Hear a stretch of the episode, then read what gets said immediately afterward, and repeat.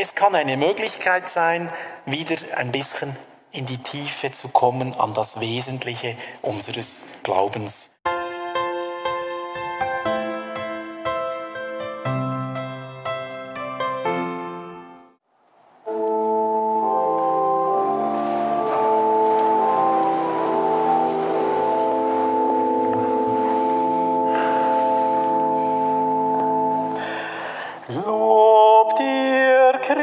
Christus, König und Erlöser.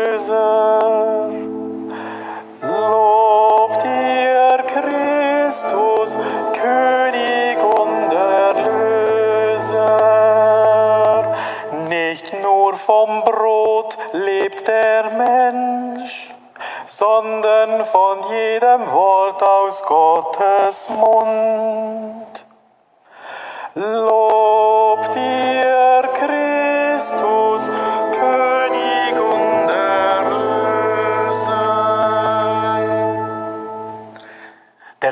sei mit euch.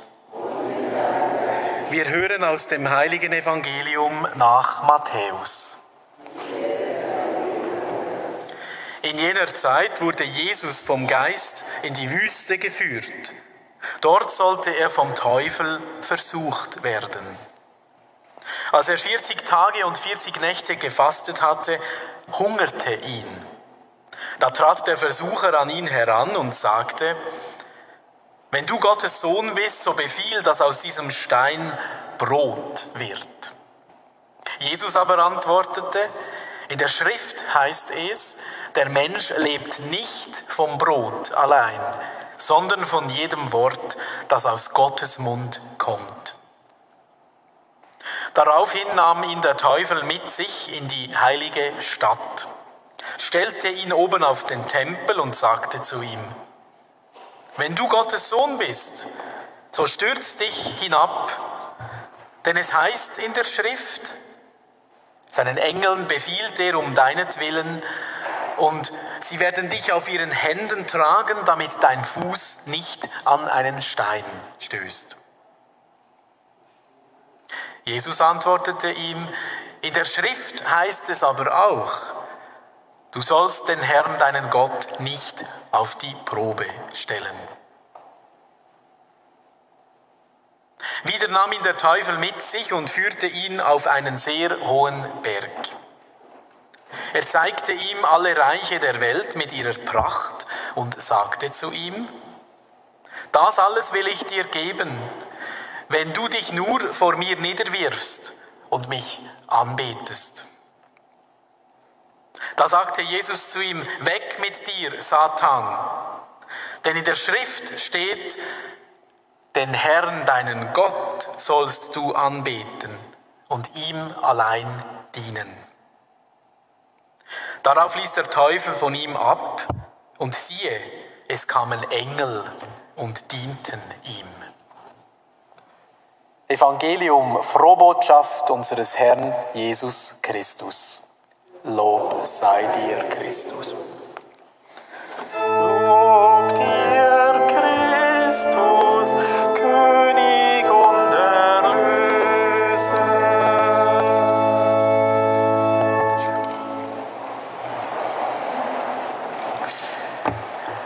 Liebe Schwestern und Brüder im Glauben, während meines Studiums gab es ab und zu einen sogenannten Wüstentag. Einen Wüstentag. Also das war jetzt nicht ein Wüstentag, weil das Wetter nicht gut war oder weil man wüst sich verhalten hatte, sondern ich wusste jetzt am Anfang auch nicht, was das ist.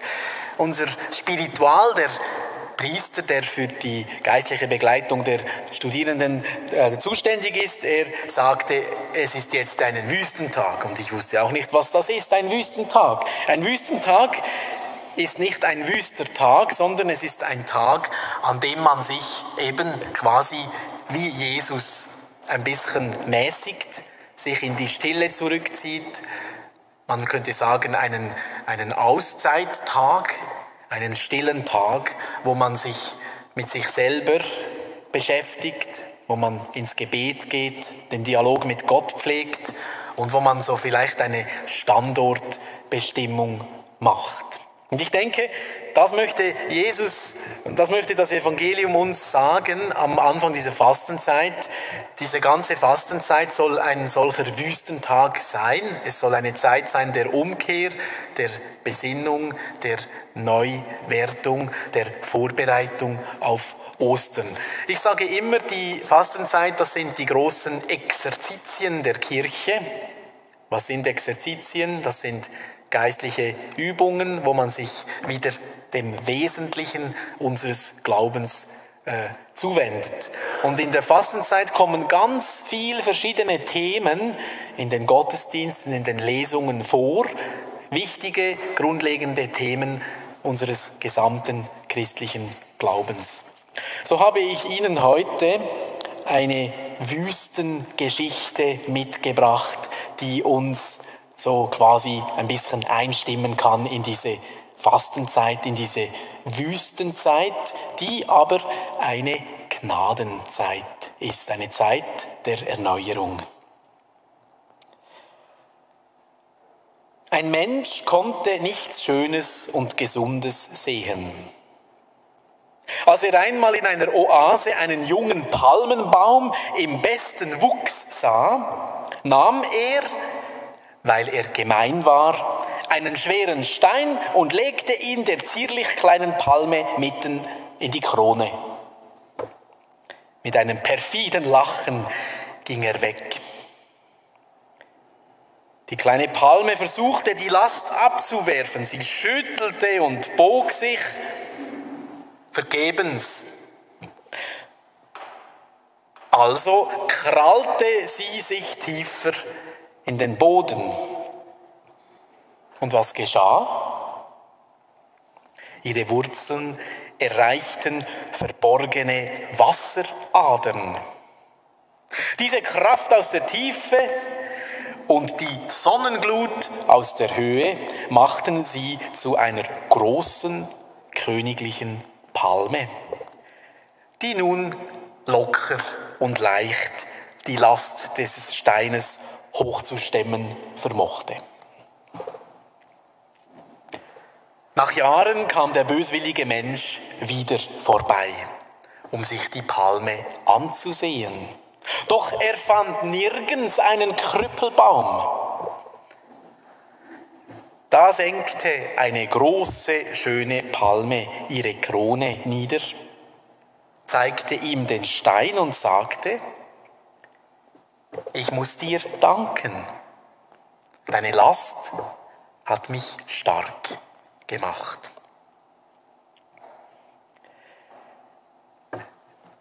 Liebe Mitfeinde, ich denke nicht, dass die Moral dieser Geschichte ist, dass wir einander runterdrücken sollen.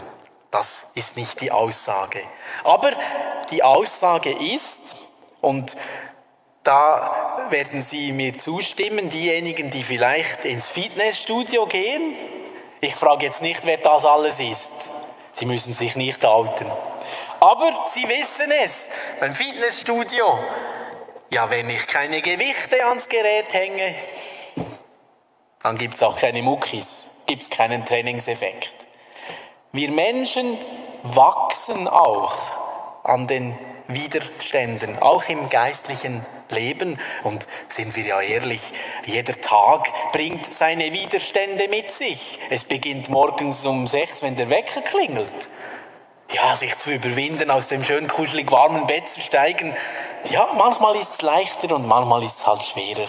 Und es geht so weiter. In der Familie, in der Ehe, in der Beziehung, im Beruf, überall sind wir immer mit Schwierigkeiten konfrontiert. Ja, schauen wir in unsere Welt große, große Schwierigkeiten in unserer Welt. Überall zeigt sich, dass wir Steine quasi in den Weg gelegt bekommen.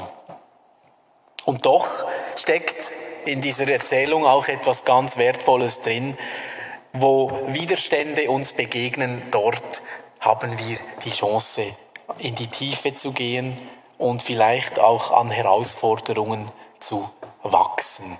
Wir alle wissen es, wenn es im Leben zu leicht geht, ja, dann wird man ein bisschen ja, träge und faul. Man bemüht sich nicht mehr. Und so ist es vielleicht auch im geistlichen Leben. Also die 40 Tage der Fastenzeit laden uns ein zu einer kleinen Challenge, zu einer kleinen Herausforderung. Und wir müssen keinen Wettbewerb machen. Wer ist der Beste? Wer kann am besten fasten? Wer kann am meisten beten? Wer spendet am meisten Almosen? Das muss nur der Herrgott sehen.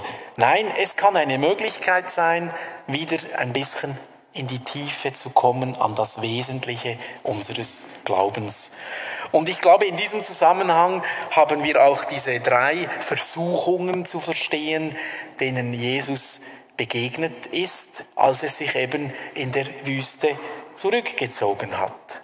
Es ist so, wenn man sich mit sich selber beschäftigt, wenn man mal einen Tag Auszeit nimmt oder mal auf den Berg geht, in die Stille, ja, dann kommt nicht immer nur das Schöne und das Tolle aus dem Menschen heraus. Es kommen auch Anforderungen und Anfeindungen.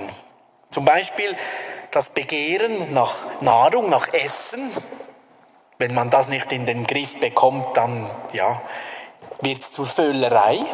Dem möchte Jesus begegnen. Er sagt, ja, wir können auch auf etwas verzichten und wir sterben nicht gerade.